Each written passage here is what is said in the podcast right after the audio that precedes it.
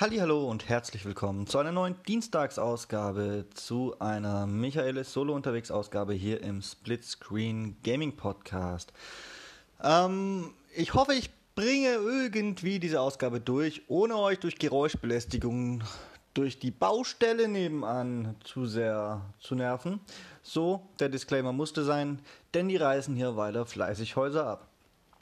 Ähm, was habe ich euch heute mitgebracht? Ich habe euch mitgebracht ein kleines Review oder Preview. Ich bin mir da ehrlich gesagt in diesem Fall selbst nicht ganz schlüssig, wie ich das Kind jetzt nennen soll, zu Rook Company. Das ist der neue Titel von Hi-Res Studios, ähm, die Macher von Smite oder Paladins und dergleichen. Und die sind ja eigentlich nie so schlecht. Und weshalb bin ich mir denn nicht so sicher, ob das jetzt eine Review oder ein Preview ist. Nein, die Sache ist die, das Ding ist jetzt erschienen in der Closed Beta. Ähm, man kann sich quasi ein Founders Pack des späteren Free-to-Play-Spiels kaufen, eins von drei Founders Packs. Die gehen von 15 Euro bis, ich glaube, 60 Euro hoch und beinhalten halt diverse Unlocks und Skins und so. Andererseits verteilt Hi-Res auch jetzt schon in üblicher High-Risk-Manie fleißig ähm, Beta-Keys für die Free-to-Play-Variante und zwar so fleißig, dass auch ich euch einen Beta-Key offerieren kann. Ähm, ja, wenn ihr keinen habt, wenn ihr einen braucht, für die Xbox wohlgemerkt, ein Beta-Key für die Xbox, dann retweetet den Tweet unseres Twitter-Kanals @castsplitscreen, ähm, der diese Folge hier anbietet. Und dann liked es und dann schreibt uns an gamingpodcast.splitscreen@gmail.com. Ähm, sagt mir euren Twitter-Handle, damit ich euch zuordnen kann. Und dann werde ich einen Gewinner rauspicken und dem per E-Mail antworten. Also, ganz einfach, ihr wollt kostenlosen Open Beta Zugang zu Company, dann retweetet den Tweet, liked den Tweet und schreibt mir an gamingpodcast.splitscreen at gmail.com und nennt da den Twitter-Handle. Ähm, ich würde sagen, wir lassen das laufen bis nächsten Dienstag. Dann habt ihr eine Woche Zeit, das ist ganz fair und ja. Nun geht's weiter zum eigentlichen Kern, zum Review, Preview, wie auch immer. Ähm, ich würde sagen, ich behandle das mal ein bisschen als, als Review, denn die eigentliche Beta-Arbeit ist eher in der Closed Alpha erledigt worden, in der durfte ich auch schon mitspielen. Und ich denke nicht, dass sich noch so viel ändern wird, dass es ein neues Review bräuchte. Wenn doch, dann mache ich das einfach. Was ist Rook Company? Rook Company ist ein Third-Person-Hero-Shooter, der so ein bisschen in Richtung Counter-Strike geht. Also der Hauptspielmodus oder das, was vom Entwickler als Hauptspielmodus vermutlich gedacht war, denn der war auch schon in der Alpha, ist eben dieses typische Counter-Strike. Ein Team legt eine Bombe, das andere Team muss das verhindern und ähm, seid ihr tot, dann seid ihr tot, keine Respawns.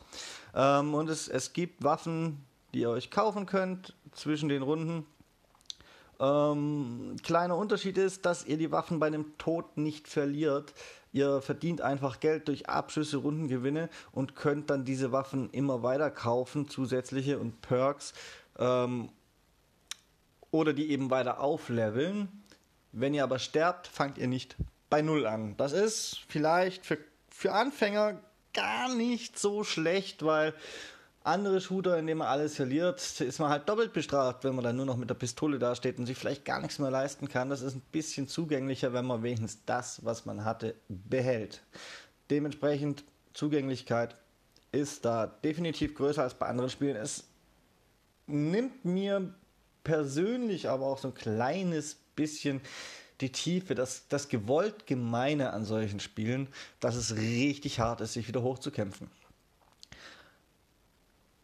Neu hinzugekommen ist jetzt in dem Quasi-Release ein zweiter Modus, der diesen ursprünglich auch beworbenen Modus ein bisschen über den Haufen wirft für mich, weil er mir beinahe besser gefällt. Es ist ein Modus mit Respawns. Und zwar geht ihr wie gewohnt als Team in den Kampf, könnt euch auch wie gewohnt nach jedem Respawn oder bei, na, Entschuldigung, bei jedem Rundenstart neue Waffen kaufen, beziehungsweise die hochleveln und dergleichen. Aber ihr habt Tickets, wie beispielsweise in Battlefield Respawn-Tickets. Und wenn ihr sterbt, nutzt ihr eins und der Gegner muss eure Tickets runterschießen. Ähm, als, als weitere Variante, die Tickets des Gegners runterzukriegen, gibt es je Runde einen Punkt, der ist jedes Mal woanders, den man einnehmen und halten muss und dann läuft so ein Timer runter und jedes Mal, wenn dieser Timer runtergelaufen ist, verliert der Gegner auch ein Ticket. Das funktioniert für mich soweit ganz gut, denn um diesen Punkt rum äh, sind diese Hauptgefechte dann am Laufen. Äh, es kommt vielleicht mal ein Gegner, der einen großen Umweg geht und versucht, euch, während ihr diesen Punkt bekämpft, einfach von hinten wegzuziehen. Das ist ja auch sein gutes Recht, ihr sollt ja nicht campen. Oder wenigstens auch ein Auge nach hinten werfen beim Campen. Aber ansonsten sind diese Hauptgefechte um diesen Punkt rum, denn wenn man diesen Punkt ganz ignoriert und den Gegnern überlässt, dann, naja, sind eure Tickets eben auch zu schnell weg und meistens geht sich das nicht aus. Es ist also so ein bisschen ein Zwang, auch um den Punkt zu kämpfen drin. Ist ganz gut gelöst. Und ja, auch das spielt sich über mehrere Runden. Und wer zuerst drei Punkte hat, also dreimal das gegnerische Team ausgelöscht hat, der hat gewonnen. Was unterscheidet Who Company nun nüchtern betrachtet von ähnlichen Spielen. Nun, es ist ein Third-Person-Hero-Shooter so ein bisschen. All diese Charaktere, von denen es High-Res typisch, das kann man jetzt schon sehen, auch noch viele, viele mehr geben wird, haben nicht nur verschiedene Specials und Perks, die man kaufen kann zur Auswahl. Da gibt es dann zum Beispiel im halbpreisigen Bereich von 10.000 hier Ingame-Währung ähm, solche Dinge wie eine zusätzliche Panzerung oder dass eure Waffe automatisch geladen wird, wenn ihr einen Abschuss habt. Und es gibt auch günstigere Dinge oder Granaten hat auch nicht jeder die gleichen. Noch nicht mal Hauptwaffen hat jeder die gleichen. Da gibt es zum Beispiel einen, einen Tank, sage ich mal, der hat als Hauptwaffen ein LMG und eine Schrotflinte zur Auswahl, hat als speziellen Perk ein mobiles Schutzschild, das er sich aufstellen kann, wie man das auch alle schon mal aus Call of Duty und so gesehen hat. Und ein anderes Mädel, das ist eher so auf Feuerschaden spezialisiert. Das hat als, als, als persönliches Ultimate zeitlich begrenzten Modus, dass die eigenen Kugeln auch noch ein bisschen zusätzlichen Feuerschaden und angeblich auch über Zeit äh, verursachen. Das mit dem über Zeit ist so eine Sache, die ich so nicht nachvollziehen kann, aber ich merke auf jeden Fall, dass sie mehr Schaden verursachen. Und kann im Gegenzug selber keinen Feuerschaden erleiden. Ähm, hat in der Waffenauswahl aber eher was, was in Richtung MP und Schrotflinte geht. Und so unterscheiden sich diese Charaktere halt in den Grundausstattungen sehr voneinander. Es gibt hin und wieder Überschneidungen, zum Beispiel diese Feuergranate, die auch die Feuerfrau werfen kann. Die hat auch noch ein anderer, der sich kaufen kann. Aber ihr habt nicht die freie Waffenwahl wie in anderen Spielen, sodass es halt wirklich ziemlich in Richtung Hero-Shooter geht. Ihr werdet auch nicht jeden Charakter gleich gut spielen können, ihr werdet auch nicht mit jedem Charakter in jeder Runde gleich gut klarkommen, weil der Gegner muss ja mitspielen, oder? Ähm, ja, ich finde das Ganze soweit ganz interessant. Es ist mal ein bisschen ein neuer Turn und es ist High-Res typisch anfängerfreundlich und in so einer, ich sag jetzt mal, Zeichentrick-Grafik. Ähm, dass es auch von Gewaltgrad und Co. sehr einsteigerfreundlich ist.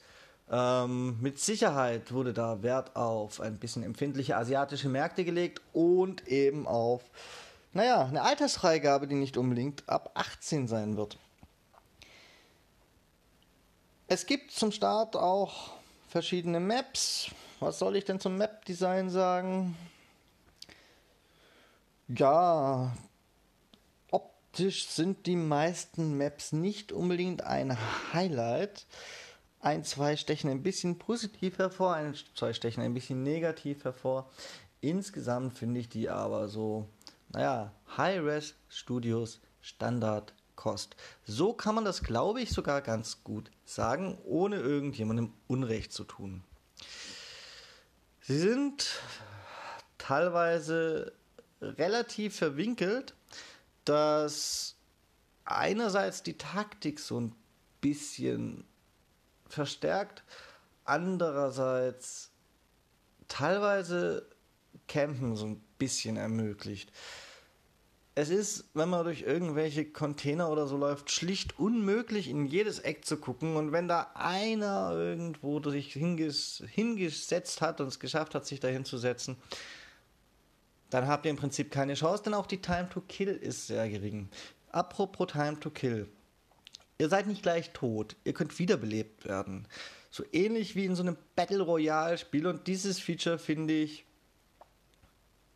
naja, es hat mir schon richtig geholfen, aber in der großen Masse finde ich es relativ nutzlos, weil ihr seid viel zu einfach zu finishen, wenn ihr dann kriecht. Ähm, und in der Realität kann man gut und gerne zehn Spiele am Stück spielen, ohne dass man wiederbelebt wird und eben nicht, weil die Teamkameraden einen nicht wiederbeleben, das kommt erschwerend noch hinzu für die nächsten zehn Spiele, sondern einfach nur, weil ihr direkt down seid und überhaupt keine Chance hat, euch wieder zu beleben.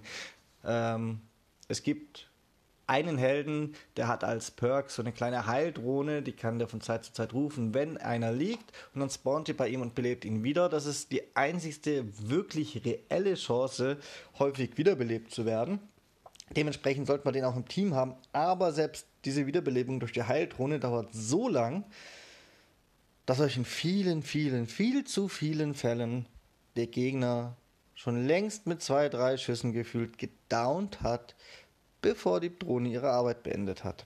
Also nicht gedownt, gefinisht. Gedownt wart ihr ja schon. My bad. Okay.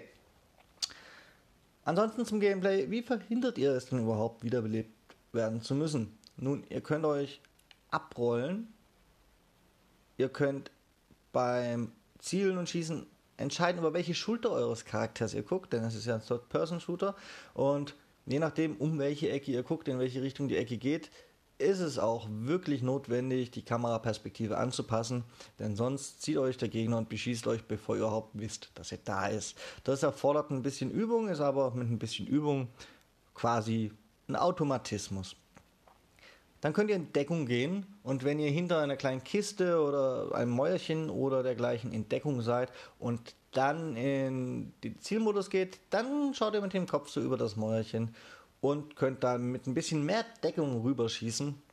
Und wenn da gerade einer ungedeckt auf euch zuläuft, dann hat er wirklich keine Chance. Also auch hier ist so ein bisschen taktische Vorsicht geboten, allerdings nicht so sehr, dass es eine Camperei ausartet, weil sonst kommt halt irgendwann einer von hinten. Also es gibt Runden, in denen die Camper gewinnen, aber nicht gegen gute Gegner, sagen wir so. Was macht das Spiel sonst noch aus? Ganz ehrlich, ansonsten macht das Spiel nicht mehr so arg viel aus. Es versucht so zu tun, als ob zum Beispiel spawnt man nicht einfach an seinem Spawn zu Beginn einer Runde, sondern man spawnt in einem Flugzeug und springt dann ab, weil das so ein bisschen Battle Royale aussieht und ich denke, genau das ist der Sinn und der Zweck der Sache. Man wollte wirken wie in so einem coolen Battle Royale, wo immer alle aus den Flugzeugen springen. Ihr könnt aber trotzdem nur in euer Spawngebiet reinspringen und somit ist meiner Ansicht nach diese komplette Phase des Absprungs einfach nur auf gut Deutsch gesagt Show, Blenderei und könnte genauso gut weggelassen werden. Ob ich in einem Flugzeug springe und dann in mein eng begrenztes Spawngebiet rein segle und weiter komme ich eben auch nicht. Oder ob ich direkt an meinem Spawn spawne, macht für mich persönlich überhaupt keinen Unterschied, außer dass es Runde für Runde ein paar Sekunden Zeit kostet. Das finde ich nicht so fein. Was ein bisschen Action reinbringt und Abwechslung sind solche Elemente wie Ziplines, die auf vielen, auf den meisten Karten an ein, zwei Stellen verteilt sind. Da könnt ihr dann rüberrutschen oder aber auch ganz gut die Dinger abcampen, falls ein paar Gegner zu aggressiv spielen und über diese Zipline kommen. Die müssen schon Skill haben, um euch von der Zipline aus erfolgreich zu beschießen. Also derjenige, der am Ende wartet, hat es meiner Ansicht nach in der Regel einfacher. Ist aber ganz, ganz, ganz nette Spielmechanik mit diesen Ziplines, die in beide Richtungen funktionieren, da die Maps so eben viel dynamischer sind und man sich auch nicht unbedingt in der Ecke setzen kann und denken, hier bin ich erstmal sicher, weil hier ein Abgrund ist. Über den Abgrund führt vielleicht eine Zipline. Also Später weiß man das, aber gerade so zum Anfang ist das interessant. Wie ist denn jetzt mein Urteil zu Rue Company? Technisch läuft es sehr gut dafür, dass es eine Beta ist, was wieder dafür spricht, dass es eigentlich keine Beta ist, sondern einfach nur den Hype generieren soll, den man momentan durch Beta-Keys in Streams und dergleichen eben generiert und für die, die es nicht erwarten können, dass es endlich Free-to-Play wird oder sie in Kia Gattern noch ein bisschen diese Founders Packs verkauft, damit man den Umsatz ein bisschen gesteigert hat. Denn ich wüsste nicht, was rein technisch daran noch an eine Beta erinnert. Die Verbindung ist ganz gut. Die, das Gameplay ist relativ flüssig. Ich habe nicht das Gefühl, dass da mehr Bugs drin sind als in anderen Release-Titeln, wohl er sogar an vielen Stellen weniger als bei irgendwelchen Vollpreis-Releases und dementsprechend, ja, für mich ist das keine Beta, es ist Werbung. Aber es läuft gut. Rein spielerisch, es ist ein bisschen was anderes, es ist ein frischer Look, es bringt den ein oder anderen neuen Turn, Hauptsache durch die Charaktere. Es mischt diesen Hero-Shooter mit Third-Person-Shooter und klassischem Counter-Strike. Das macht es meiner Meinung nach tatsächlich gut. Ich habe da durchaus Spaß dran und ich habe in letzter Zeit nicht mit allem Spaß. Und dementsprechend naja, Kaufempfehlung würde ich keine aussprechen. Noch nicht mal für das günstigste 15 Euro Founders Pack. Ihr könnt euch die Helden und alles auch ohne Echtgeld freispielen. Es dauert nur. Und es dauert nicht kurz. Aber es geht. Dementsprechend Kaufempfehlung an sich nicht. Reinspielempfehlung, wenn ihr das kostenlos könnt, sei es durch den offiziellen Release oder ein Beta-Key, wo auch immer ihr den habt. Absolute Reinspielempfehlung. Und dann könnt ihr entscheiden, ob ihr dafür wirklich Geld ausgeben wollt. Denn meiner Ansicht nach ist das zumindest für diese Founders Packs nicht nötig. Da habe ich fast mehr Verständnis für, wenn man, wenn es dann irgendwann einen Battle Pass geben wird, und das wird Skins und so geben, das sieht man schon momentan eben nur für die Founders Packs wenn es denen geben wird, dass man da ein bisschen Geld investiert. Da habe ich mehr Verständnis dafür, als wenn man sich jetzt diese eigentlich wirklich unnötigen Founders Packs kauft. So. Mensch, 19 Minuten über Root Company. Kann man mal machen. Wie gesagt, ihr könnt euch selbst einen Eindruck verschaffen, indem ihr unseren Tweet mit dieser Podcast-Folge Adcast Splitscreen sucht in favorisiert, ihn retweetet und mir, damit ich euch erkenne und euch eine E-Mail schreiben kann, an gamingpodcast.splitscreen at gmail.com schreibt. Ihr könnt uns eigentlich auch eine Nachricht auf Twitter schreiben. Das sollte auch in Ordnung sein. Aber ganz ehrlich, E-Mail ist mir einfach lieber. So, das war's. Ähm, am Donnerstag hört ihr den Rüdiger. Ich habe noch keine Ahnung mit was. Und am Samstag geht's wieder in unseren Talk zum Wochenende. Mal schauen, ob wir diese Woche was zu besprechen haben. In diesem Sinne, bye bye, tada und bis zum nächsten Mal.